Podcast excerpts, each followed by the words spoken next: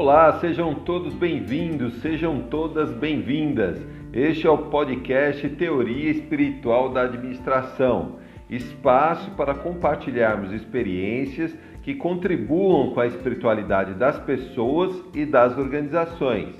Lembrando que você pode aproveitar a oportunidade de contribuir com o projeto através do financiamento coletivo, Catarse aqui no Brasil e para quem mora fora do Brasil no Patreon. As contribuições são a partir de 10 reais. É só você acessar e contribuir, legal? Agradecimentos, turma! Já ultrapassamos mais de 100 audições neste início do nosso projeto.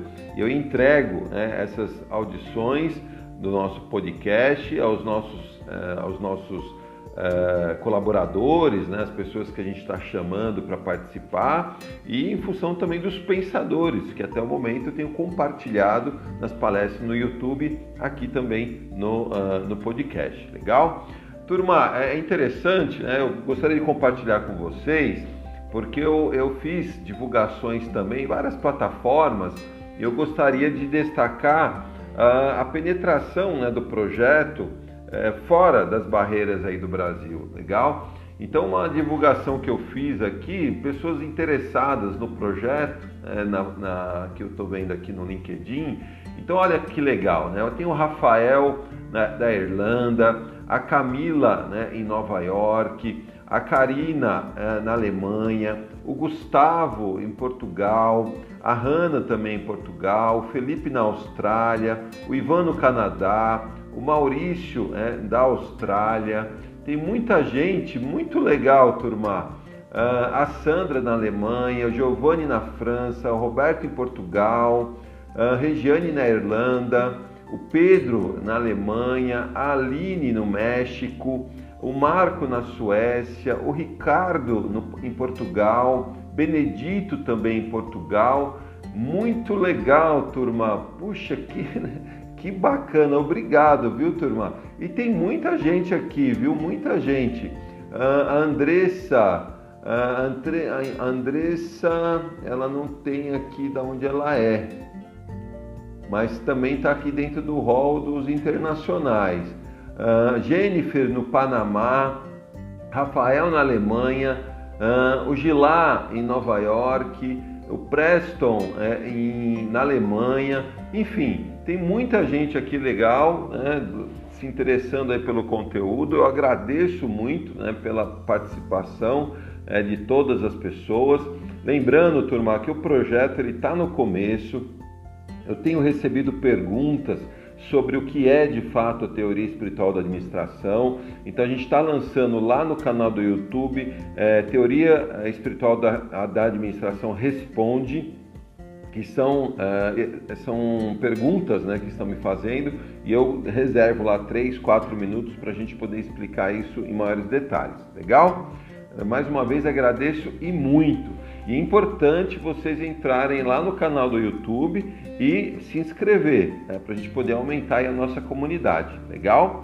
Episódio de hoje é a conclusão da trilogia, né, ontologia, epistemologia, e agora a gente vai tratar né, da união né, entre as duas a partir da tabela da Anne Ruff, ok? Pensamentos filosóficos na ciência, a união. Então, turma, o que eu sempre é, peço a todos, ouçam, compartilhem e, e, estamos aí nas principais plataformas, né, agregadores de podcast, Spotify, Google Podcast, né? enfim, fica à vontade. Então, olha, bom episódio a todos e um beijo no coração.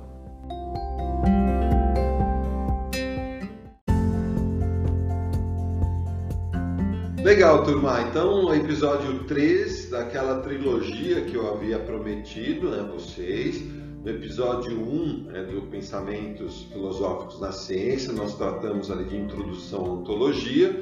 No episódio 2, trabalhamos em introdução à epistemologia. Então, aqui no episódio 3 é a união, né? é essa união da ontologia e da epistemologia dentro da ciência. Legal? Então, a nossa base é, para essa discussão é o capítulo 6 do livro da Anne Ruff, é, que é um livro em que ela compôs o que é essencial para a publicação científica nas revistas de alto impacto científico, nomenclatura aqui no Brasil, né? Pares Alto, A1. Então, é, uma, é um conteúdo que é trabalhado para aqueles que têm interesse de publicar é, nas principais revistas científicas do mundo, principalmente da Europa, que de certa maneira é, estão cobrando essa visão ontológica e epistemológica dos pesquisadores. Legal? Existem outras obras que tratam da epistemologia, mas a gente tem que partir de algum lugar que foi uma obra que eu tive contato. Legal? Então essa é a ideia. Então só lembrando é, quais são as grandes ideias de ontologia e epistemologia, legal? Então, lá em ontologia, nós temos ontologia do uno, ontologia do ser e ontologia do devir. Então, eu vou tentar, é, ao longo é, da, das tabelas é, que a Anne Ruff nos apresenta, fazer essa conexão né, com essas três ontologias, embora a ontologia ela, tenha, ela sofreu modificações ao longo né, do tempo. Então, muitas vezes, a minha interpretação sobre a aplicação da ontologia dessas três ontologias nas ontologias apresentadas por ela pode ser equivocada. De repente, quem é epistemólogo aí, por favor, é, faça as correções nos comentários que nós ficaremos muito felizes, ok? E as três dimensões, as três áreas de estudo da epistemologia é, que é a definição do conhecimento, as fontes do conhecimento e uh, os limites do conhecimento.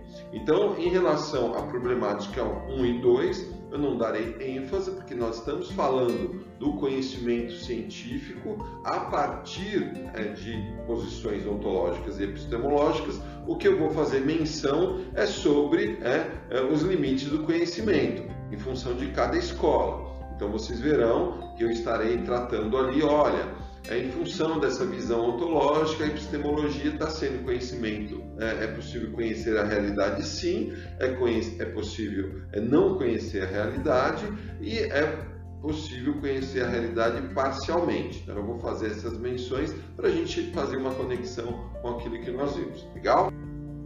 Ah, então, a Anne Ruff ela vai falar que, em se tratando de visões é, epistemológicas, ontológicas e epistemológicas, a discussão pode ser esmagadora.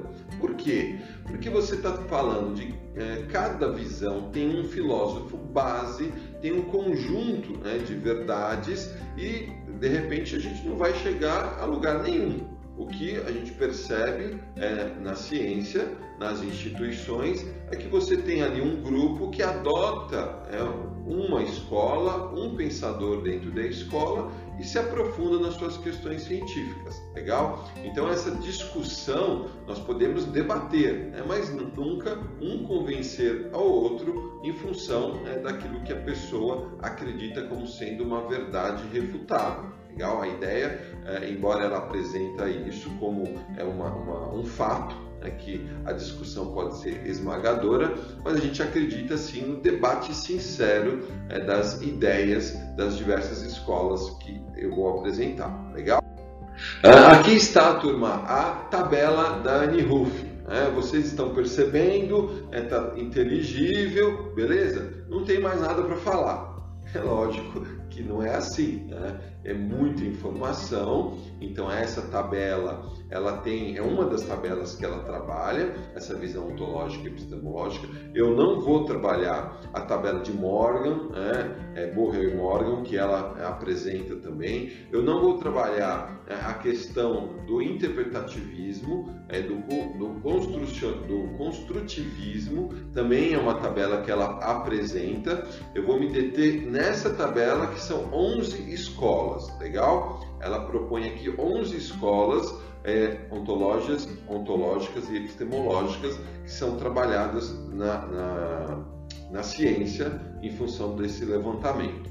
Das 11 escolas que ela é, propõe, eu não vou trabalhar o realismo crítico e o realismo teórico, ok? Então eu vou é, inserir duas escolas que não estão é, no estudo dela, mas que fazem parte do meu estudo.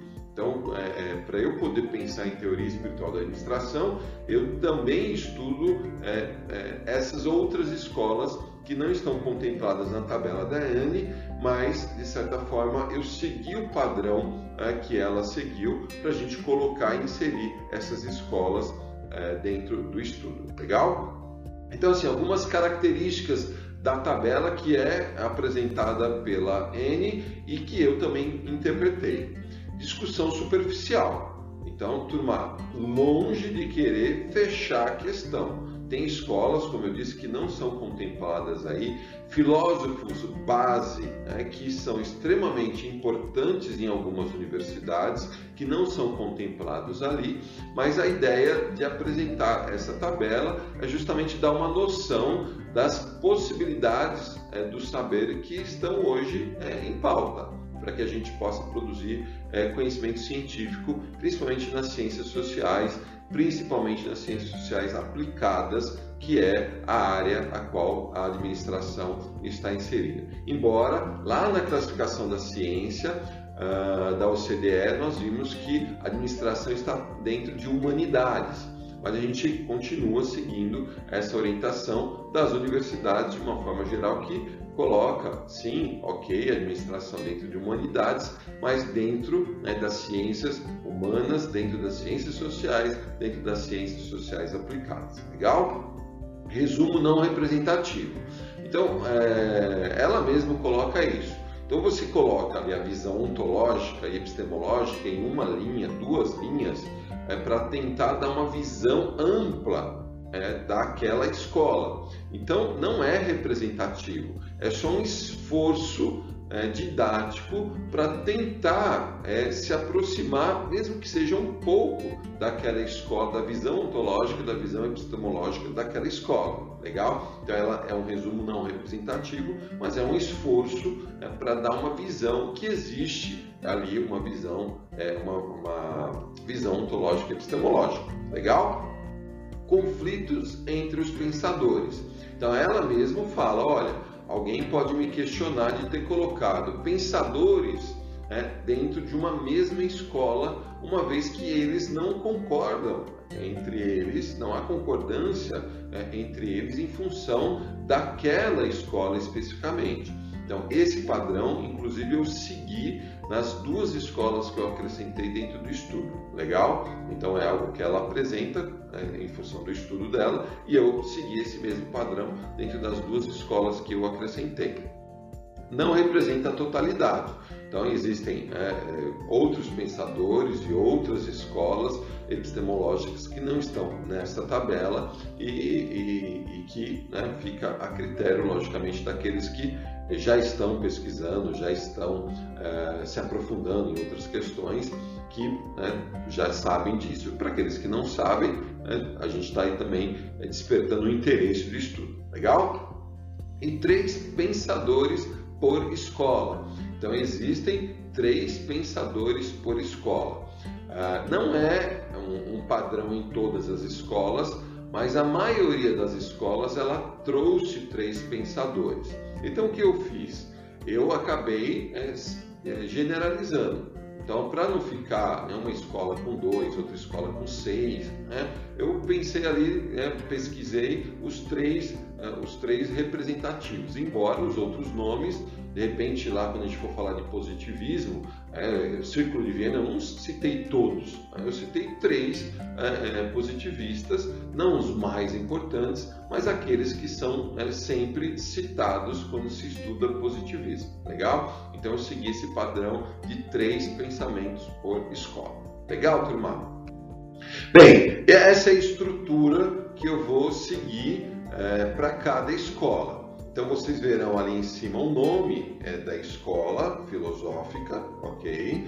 Nós veremos aqui o conjunto é, daquilo que nós estamos entregando, qual é a visão ontológica, epistemológica e o foco é, na, na, ciência, é, na academia, qual é o foco de pesquisa dessas, é, dessas escolas. Esse, esse, esse, esses caracteres entre aspas é a ligação que eu faço com o nosso estudo introdutório sobre ontologia e epistemologia, ok? Então é uma interpretação minha que não está na tabela e no estudo da ANE. Então, como eu disse, para quem é, domina a epistemologia, por favor, nos comentários pode é, criticar à vontade. Ó, oh, Luciano, você está totalmente equivocado, você está parcialmente equivocado, não tem problema, vamos construir isso juntos, ok? Aqui então são os três pensadores né, com né, os seus o seu sobrenome principal, né, para a gente poder ter uma ideia de quem vem a ser. Não coloquei o nome completo, coloquei só o nome de referência né, das obras, legal? Para a gente poder encurtar aí a quantidade de caracteres. E essa data é, que está é, em todas uh, em todas as escolas é uma data de referência que eu um método, né, uma, uma, um método que eu criei não tem nada de científico, de elaborado. O que, que eu fiz? É, Para eu, eu poder é, criar uma, uma cronologia mais ou menos aproximada no, na aparição é, das escolas, e muitas delas foram classificadas é, a posteriori, né, depois é, do, do, do, que é, das escolas, enfim, dos seus pensadores. Então, o que, que eu fiz? Eu peguei a data de nascimento né, do, daquele primeiro ali da, da escola, considerado o primeiro da escola, e a data de falecimento do último. E peguei uma média. É isso, essa data é isso. Tá? Não tem nada, não é a obra mais importante dessa escola, não é o momento mais importante dessa escola, é simplesmente uma data, né, um ano médio do nascimento e da morte é, dos principais pensadores dessa escola. Então, é só é uma, uma forma que eu utilizei para criar aí uma cronologia, que né, não tem é, nenhuma, nenhuma intenção é, de ser é, é, inquestionável. Beleza, turma? Todos preparados? Então esse episódio ele ficou um pouquinho mais é, longo, né? ele vai ficar um pouquinho mais longo do que os demais, mas vamos lá, vamos juntos Vamos juntos construir aí essa, esse conhecimento, legal? Então vamos lá. A primeira escola é o racionalismo. Quais são os, os principais pensadores? Descartes, Spinoza e Leibniz. Legal? Qual é a visão ontológica dessa escola? O mundo é inteligível e ordenado. Então está, é, creio eu, próximo da visão ontológica do Uno. Então, o mundo existe ordenado e tem uma ordem do mundo independente da nossa observação. Ele existe a priori a nossa observação. Legal? Essa é a ideia. A epistemologia, então, o que é e o que eu posso conhecer desse mundo? A lógica é uma fonte de conhecimento parcial. Eu entendo como parcial. Por quê? Se existe uma ordem a priori, e eu vou usar da lógica para gerar conhecimento, nós estaremos sempre é, descobrindo coisas em relação ao que existe a priori. Legal? Então a gente está sempre ali é, conhecendo parcialmente a realidade, porque nós utilizamos a lógica para tentar compreender as coisas que estão ao nosso redor. Qual que é o foco na academia quando se utiliza o racionalismo? Uma descrição dedutiva da realidade. Então eu deduzo né, em função daquilo que eu observo, ok? Segunda escola, empirismo. Então nós estamos falando de Locke, Hume e Stuart Mill, John Stuart Mill. Legal? John Locke, David Hume John Stuart Mill. Então o empirismo ele tem ali é, também as suas posições ontológicas. O saber do mundo físico é uma generalização. Então nós é, observamos e generalizamos o conhecimento. Então, muito próximo da ontologia do ser de Aristóteles. Então, nós, seres humanos, é que construímos o conhecimento a partir da experimentação. Legal? Epistemologia, experiência sensorial como fonte do conhecimento. Então, nós produzimos conhecimento sim, nós geramos é, conhecimento sim, porque a, a, experiência nos permite isso para que a gente possa é, atingir e formular aí as nossas teorias. Sem, é, generalização indutiva. Então eu induzo em função daquilo que eu é, tenho como experiência. Legal? Uma coisa importante é, do, do David Hume, eu gosto muito da introdução crítica que ele faz do livro Teoria dos Sentimentos Morais de Adam Smith, que precede a riqueza das nações.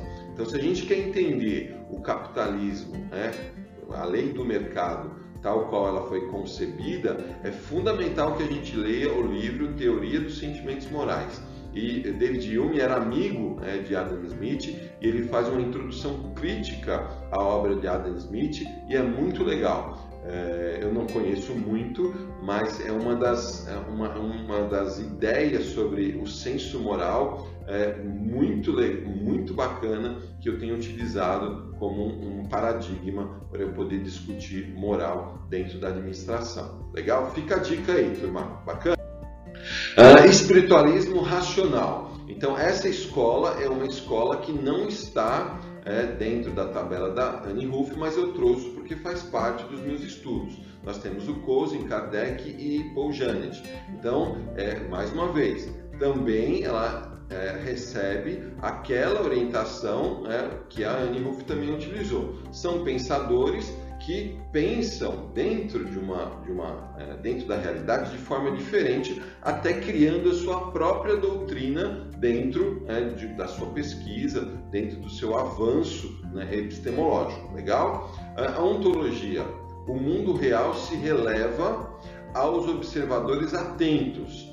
Então, o mundo real ele está, ele existe, só que é fundamental nós construirmos uma relação com uma observação atenta, é muito próxima também da ontologia do Uno. Existe essa questão é, platônica, visão platônica da realidade, que nós é, estamos ali tentando descobrir o que tem de, de fato na natureza. Legal? E a visão epistemológica, os princípios da razão permitem-nos ultrapassar os limites do relativo e do sujeito. Então, também aí uma visão parcial do conhecimento. Nós vamos investigar, nós vamos adentrar neste mundo, né, nessa realidade, utilizando os recursos psicológicos, a mente humana, adentrando né, através de método neste mundo real, para a gente poder produzir conhecimento. Bacana? E o foco são teorias explicativas da psicologia humana, em sua mais é, complexidade possível. Bacana, turma?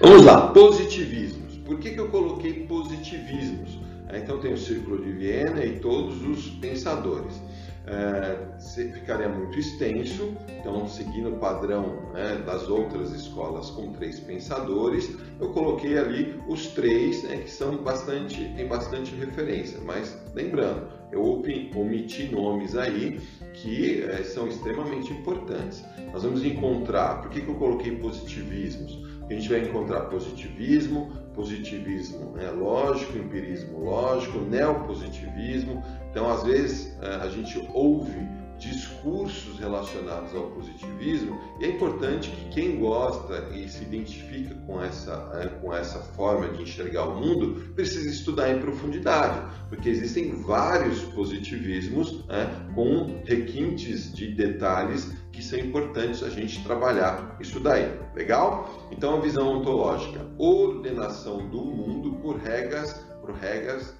regras, né, desculpa, elementares. Então é importante que a gente entenda essa operação do ser dentro dessa construção do conhecimento. É, eu, eu vou lá e decifro as regras e comunico as regras e formulo as, as regras como sendo uma forma de certeza dessa realidade. Epistemologia, conhecimento científico é autêntico através do, de método rigoroso. Né? Então, é o ápice do, da utilização do método científico como é, a única forma de gerar conhecimento confiável. Né? Então, é através do método científico rigoroso que se produz conhecimento é, verdadeiro. Legal? E o foco são teoria, teorias baseadas em medidas. Então, para quem é, é, do ramo, sabe é, que Karl Popper questionou a escola positivista em função é, dos abusos que a ciência ela apresentou né, para a sociedade, dando ali uma ênfase que a ciência nunca erraria. E Karl Popper vai justamente é, dar várias, é, várias referências de teorias científicas que ela tem essa questão temporal. Né? Então, muitas vezes, as circunstâncias e os paradigmas daquele momento você consegue levantar informações, mas elas é, podem ser é, é, contestadas num outro lugar e num outro tempo legal. Então, para aqueles que são familiarizados com o Karl Popper, é, é interessante porque ele vai meio que questionar um pouco essa questão do positivismo. Mas está em voga ainda, né? muitas pessoas acabam ainda é, seguindo um pouquinho essa linha. Só um exemplo né, que eu gostaria de, de, de falar aqui em relação é, é, à importância de todas as escolas. Eu estava, eu estava a caminho é, de é, assistir a aula né, sobre essa questão é, científica e estava um trânsito muito grande. E estava né, muitos carros ali, eu falei, poxa, legal, né? Essa questão do, né, de você analisar a realidade com dados é importante, saber a quantidade de carros, é, quem, da onde as pessoas estão vindo, para onde elas estão indo, o tempo de percurso, para você poder tomar medidas né, públicas né, de organização do trânsito. É fundamental você fazer coleta de dados para você poder entender né, os motivos dessa, é, desse trânsito e o quanto que isso pode ser melhorado e o impacto disso na vida das pessoas. Aí eu me virei para o lado esquerdo e vi uma jovem que, na minha interpretação, tinha por volta de 24 anos, com um senhor né, bem idoso segurando um buquê de flores muito bonitos. E eu falei assim, poxa, é extremamente importante ter coleta de dados né, sobre o trânsito, mas é fundamental que eu né, tenha a oportunidade de chegar né, nessas pessoas e perguntar Poxa, você é neta, você é filha, você é uma vizinha que está dando carona para ele, né? E essas flores você recebeu, você está indo dar a alguém? Então, é, é, também é interesse para, para que as outras pessoas é, se espelhem nessa experiência em relação à sua. Né? Então, como eu falei, a gente não vai tratar do interpretativismo é, nessas tabelas, mas é uma escola é, que produz conhecimento. E a entrevista, o relato pessoal é, é uma, uma, uma, um método de coleta de dados científico, legal? Principalmente nas ciências sociais, principalmente lá em antropologia. Então é bacana a gente perceber que existem maneiras é, de nós é, nos relacionarmos com a, a realidade e vai de acordo com cada um. Bacana?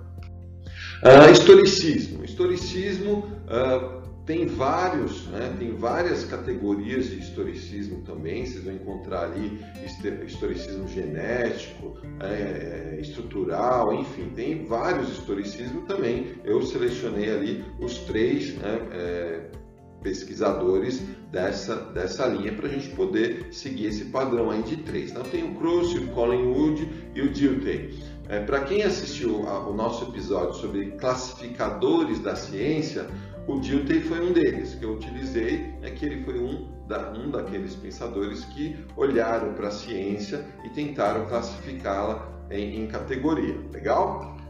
Então, ontologia, a mudança de objetos históricos é o produto de causas locais, dessa questão do devir, é a ontologia do devir. É o indivíduo no tempo é, e no espaço produz conhecimento é, de acordo é, com aquele momento. Legal? E epistemologia, conhecimento é limitado por ser relativo a localizações históricas. Então a gente não consegue, segundo né, o historicismo, é, é, conhecer tudo. Por quê? Cada lugar e cada momento histórico existem contextos específicos para se produzir conhecimento. Então, a gente vai falar um pouquinho dessa questão do Oriente, do Ocidente, Hemisfério Norte, Hemisfério Sul, legal? Que são realidades né, muito diferentes para a gente poder é, com, é, fechar a questão que existe um padrão né, absoluto em tudo, legal? Qual é o foco? teorias de processos de mudança. Então, ao longo da história, nós vamos é, é, tendo uma série é, de fenômenos, é, de processos de mudança, de ciclos né, de mudança. Bacana? Nós temos aí o pragmatismo, é, Pearson, é, Dewey e Hort, também como é, três principais pensadores dentro dessa escola pragmática. O que seria a ontologia segundo o pragmatismo? A verdade é modificada na medida das descobertas. Então, assim, olha, gente, não, não, não vamos é, nos preocupar muito com os porquês, porque as coisas acontecem meio que é, em função da revelação, da, das descobertas. Então, a, a, a, verdade ela se revela na, na descoberta. Não é que esse papo de a priori, não, ela vem em função daquilo que é, esse, o, o cientista vai descobrindo, ela se revela. Né? Epistemologia. O pensamento é um instrumento e o saber não tem significado. Então, é, a interpretação que eu fiz, que olha, epistemologicamente nós não podemos conhecer a realidade, porque na verdade a realidade não existe, foi uma invenção da nossa, da nossa mente. Né? A gente acha que, a gente achou em algum momento que ex existe realidade, mas a escola pragmática, em tese, fala que não, que não existe, conhecimento né, não tem nenhuma, nenhuma né, serventia a não ser para os interesses individuais. Né? Teorias para interesses individuais, esse é o foco do, do pragmatismo. Legal? Uh, construcionismo social. Então, construcionismo social, dentro da tabela da Annie Ruff, ela coloca construcionismo é, social e construtivismo. E ainda para tentar entender os nomes né, que ela colocou ali e a importância de cada um deles, eu, eu não ficou claro para mim é, essa junção e, e, muitos pensadores é, trabalhando ideias muito diferentes. Então me restringi a trabalhar somente a ideia do construcionismo social. Porque quando a gente fala em construtivismo, a gente vai lá né, em Piaget e, lá na, na, no interpretativismo né, como um meio de, de, enxergar essa questão da realidade e é muito, é muito específico e eu não, não me senti confortável de colocar aqui. Talvez eu esteja completamente errado, eu deveria ter colocado, mas eu só é, foquei a questão do construcionismo social, que também tem muita coisa para ser dito em relação a essa forma é, de ver a realidade. Então tem aí Schutz, Luckmann e o Berger, legal? Ontologia. Indivíduos participam na criação da sua realidade percebida. Então, o indivíduo, onde quer que ele esteja, noção do devir, ele vai construir em função da sua realidade percebida. Se você for para Dinamarca, é, para Nova Zelândia, para o Japão, para a China, para o Kuwait para qualquer lugar, você vai perceber que existe um conhecimento que é é, é, gerado em função daquele ambiente, das pessoas que ali convivem. Legal? E é interessante, tem uma, uma, um, conhecimento chamado etnomatemática, né, que é, é de um, um, professor aqui do Brasil, é, que eu esqueci o nome, mas é, etnomatemática é muito legal porque ele vai falar sobre isso, né, o ensino da matemática de acordo com a realidade de cada povo. Né? Então, poxa, ensinar matemática com os elementos é, daquele povo. Então, achei é, é, uma teoria muito legal é, para quem é, tiver interesse. Legal? Epistemologia Todo conhecimento, mesmo o senso comum, é derivado e mantido por interações sociais. Então, o conhecimento ele é gerado em função das trocas entre os membros daquela sociedade. Foco nas teorias que criam o conhecimento a partir dessa relação. Bacana? Teóricos críticos. Então aqui também está lá um, é, é, um, é um quadro que ela apresenta, então ela vai trabalhar né, Marx, Escola de Frankfurt, primeira geração e segunda geração. Então eu coloquei a Escola de Frankfurt, é, Adorno é, e o Habermas, que está vivo, né? o Habermas está vivo.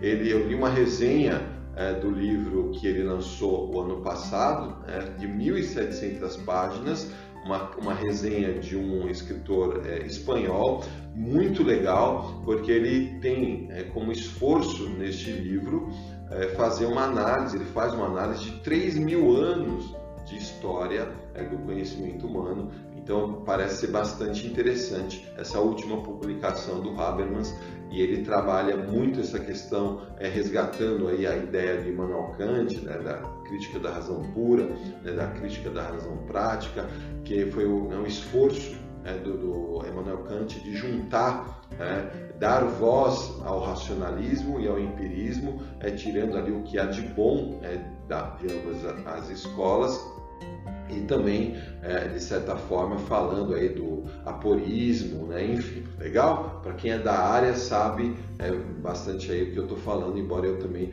eu não sei é muito, eu não saiba, desculpa, é, plenamente o que eu estou falando, tá bom, turma?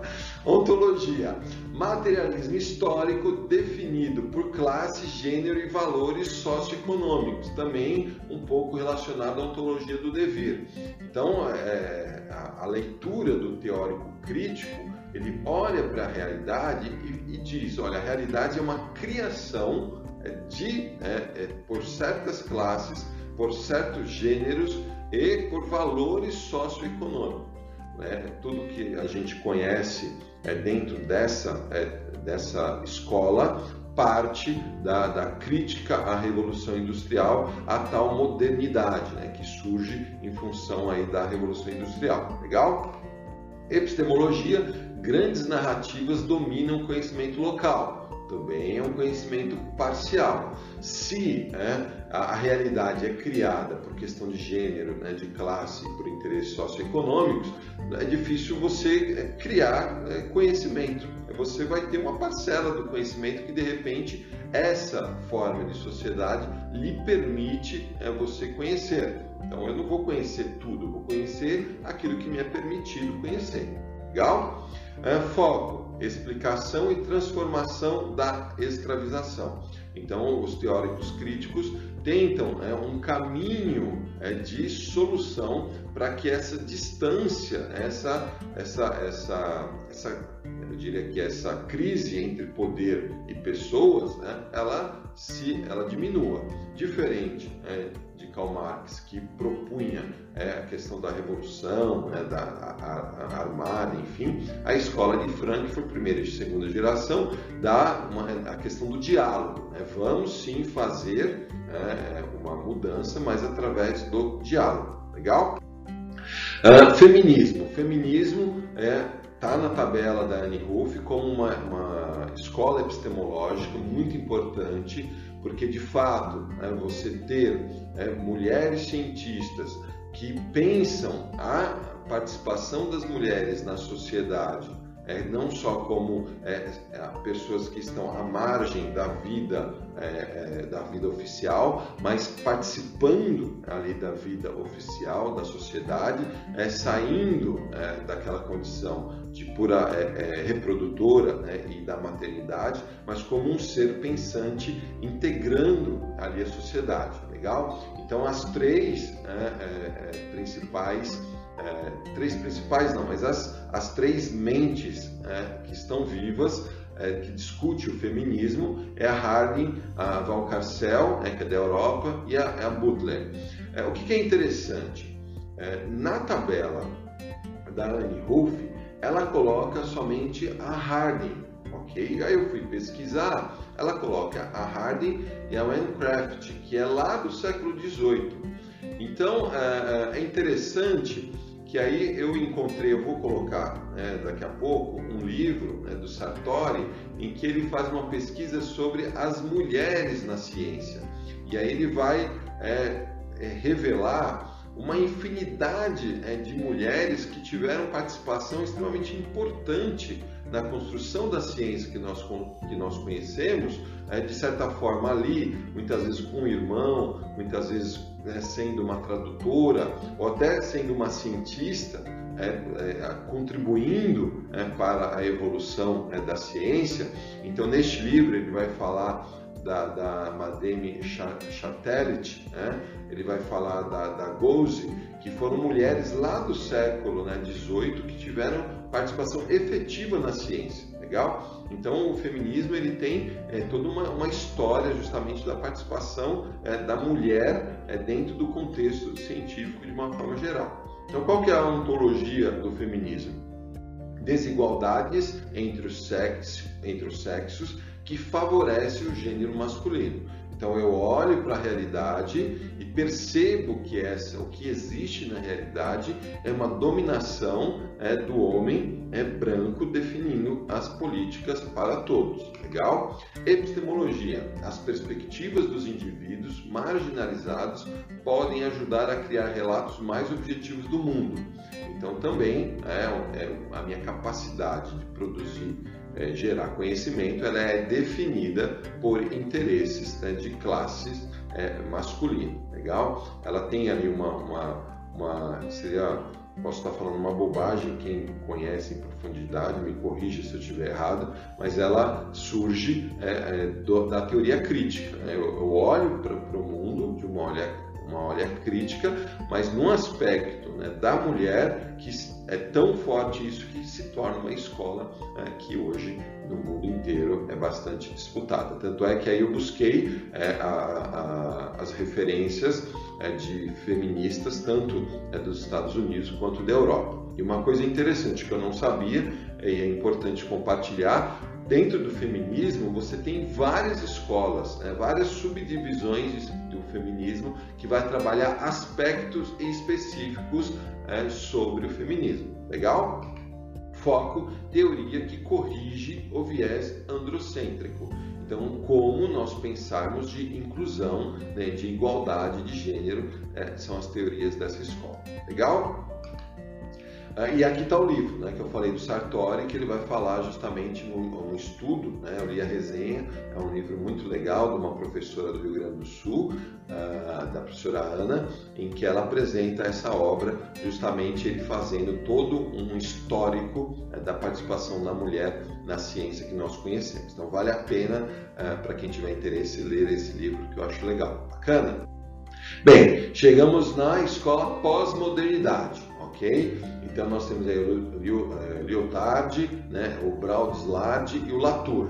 É, mais uma vez, na tabela da Anne tinha dois nomes, né, o Lyotard e o Latour, e aí nas minhas pesquisas eu encontrei o Baudrillard, ok? Uh, e o Latour está vivo, né, é um, é um né, é, filósofo aí que está vivo, contribuindo também com as suas, é, com as suas proposições. ok? Ontologia: o mundo é transitório e emergente. Então, se é, com a queda do mundo né, de Berlim, que é a análise que o Lyotard faz, nós passamos a iniciar o momento da pós-modernidade. E pós-modernidade, é, nós vamos nos deparar com a visão da arquitetura, da arte, da literatura, é, pós-modernidade no, no, conceito. Aí a gente vai encontrar é, discussões sobre a diferença de pós-modernidade e pós-modernismo. Né? Então, tem muita coisa aí para quem gosta né, de se aprofundar nessas questões. Legal? Epistemologia, conhecimento e poder são fragmentados, conjuntos locais de organizações. Então é isso. Né? Você tem ali, né, em cada cantinho do mundo, você tem a sua, a, a sua forma é, de conhecer a partir é, dessa queda do mundo de Berlim, a partir dessa pretensa né, unificação de uma forma única de se, é, de se viver é, na sociedade. Legal? Foco, jogo de perspectivas variadas. Então, a pós-modernidade me permite você olhar as diversas escolas é, as diversas escolas do saber e entender a aplicação de cada uma delas, né, a, influência de cada uma delas. Legal? Eu acho bastante interessante. Bem, essa escola também não está na, na tabela da ANE, mas eu tive contato com essa escola recentemente e é muito interessante. Descolonização, também decolonização, é, nós vamos encontrar é, tanto decolonização como descolonização, é, nas pesquisas. E aí, o que, que é a descolonização? É justamente a escola que vai olhar para o mundo e trabalhar essa questão é, da, do mundo é, sendo é, plural e precisando ser, de certa forma, restabelecido em função do respeito é, às manifestações de uma forma geral. Então tem, eu coloquei a Lélia Gonzalez, que é uma brasileira, é, que ela teve uma, uma, importância muito grande, e aí a gente vai entrar um pouco nessa questão do feminismo, mas do feminismo é, negro, legal. Então tem todo um discurso muito bem elaborado, não só aqui no Brasil, mas também nos Estados Unidos, com a Angela Davis. É, é um tema que nós sabemos que é polêmico. É, nós estamos recentemente, né, nessa época, vivendo né, tudo o que aconteceu nos Estados Unidos. Então é algo é, que a gente precisa né, tentar olhar com carinho, entender é, por que é, dessas contribuições é, com relação a, aos negros. Existem aqueles que são a favor, existem aqueles que são contra, enfim. Mas é algo que está aí na pauta e tem muita publicação científica dentro dessa área. Legal? Uh, o Said, o autor do livro Orientalismo, em que ele vai tratar justamente né, do mundo oriental, da questão do Islã, por exemplo, é, de tudo que é, das contribuições é, é do mundo é, do Oriente para é, o mundo do Ocidente, do Ocidente, desculpa. Então essa questão da, da, da, da riqueza cultural né, do Oriente para contribuir é, com o saber é, do humano. Então é muito legal porque ele vai justamente discutir essa questão, né? Existe um mundo, né? o mundo não é só o Ocidente, o mundo também é, é, é Oriente. E aí nós é, trabalhamos lá na classificação da ciência, a questão da casa do saber, é que nós temos é, muitos é, é, filósofos né, do mundo do Oriente que cabe a gente compreender. Quando eu for trabalhar a questão da classificação da, das religiões, eu vou trazer é, muitos autores é, islâmicos para a gente poder, né, ó, o cristianismo, o islamismo, o judaísmo, é o budismo, é, as doutrinas afro, que é um, nome não apropriado, e aí eu vou explicar por quê, é, isso que a gente denominou de doutrinas afro, então a gente vai trabalhar que isso é uma perspectiva do Ocidente olhando né, para a África. Se nós irmos lá no continente africano, nós vamos perceber que existe uma percepção né, da realidade é, diferente daquela que nós atribuímos, legal? E o, e o Bembe está né, tá vivo, professor de Harvard, é camaronês, então ele tem uma crítica em relação né, ao poder no mundo, é, justamente é, em função das divisões que são tratadas aí é, em função é, é, da África, é, a relação da África com o mundo. Bacana? A ontologia dominação territorial de um país sobre outro, é, muito relacionada à questão do devir, o quanto que nós ao longo do tempo né, fomos é, articulando essas questões. A epistemologia, identificar as estruturas do colonialismo presente e propor mudanças radicais de dominação. Então, qual é a ideia? É produzir conhecimento é, que, de certa maneira, sejam legítimos a cada realidade. Eu acho que isso é legal foco teorias legitimadoras das origens. Então é fundamental que a gente respeite. Né? A, eu diria que nós estamos num momento muito é, crítico no mundo que nos pede diálogo. Nós precisamos de dialogar com todos os saberes, saber o que está acontecendo, quais são as origens né, de cada um dos saberes. Bacana?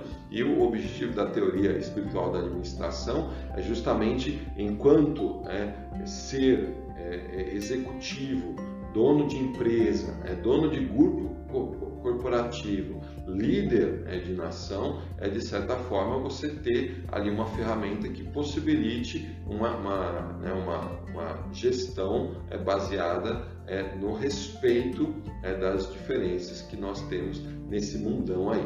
Legal? Muito bem, turma. E é isso. Né?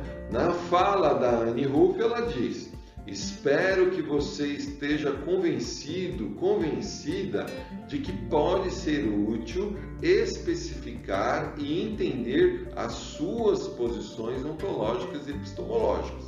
Então, assim, com tudo isso que a gente falou, mesmo de forma introdutória, é, é, é meio chato falar isso, pode né, não, é, não agradar a muitos, mas assim, o que você pensa, o que eu penso, pode ter certeza teve alguém que já pensou né, de forma estruturada e que de certa forma isso foi né, se sucedendo até chegar hoje. Então, quando a gente tece uma opinião sobre o mundo, né, nós estamos ancorados, mesmo que a gente não saiba, com alguma né, é, visão ontológica e epistemológica pré-estabelecida. Legal?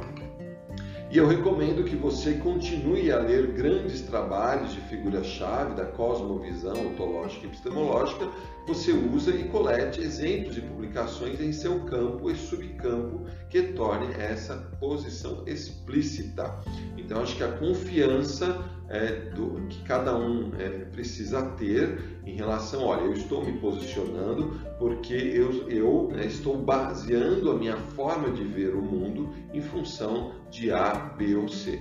É mesmo que a sua visão, a minha visão, ela de repente tenha ali né, contribuições de várias escolas, mas é, seria legal a gente saber é, é quando a gente se manifesta, nós estamos é, basea, baseando o nosso argumento, a nossa ideia, em qual escola é, ontológica e epistemológica. E com certeza eu acredito que é, a, o, nosso bate-papo, né, as nossas conversas, mesmo de botequim, né, para quem frequenta, né, eu não frequento, mas popularmente né, é, as pessoas falam isso, né, mesmo naquelas conversas informais, é mesmo tem um amigo que faz violada né, na casa dele, então você está lá numa violada, é, com todo mundo tocando viola ali, também é um momento de você bater papo né, sobre essa, a nossa visão do mundo. Mas é recomendável é, que cada um busque uma fundamentação para que a gente é, converse é, cada vez mais, é, é, entendendo é, a nossa forma de pensar em relação ao mundo. Legal, turma? Então, é, chegamos ao final né, da, da, nossa, né, da nossa aula sobre a união entre ontologia e epistemologia. Com certeza, comentários e críticas são bem-vindas para que a gente possa né, construir um conteúdo que esteja mais próximo possível né, dos paradigmas é, que nos conduzem, que nos auxiliam a conduzir a nossa vida com sabedoria. Legal?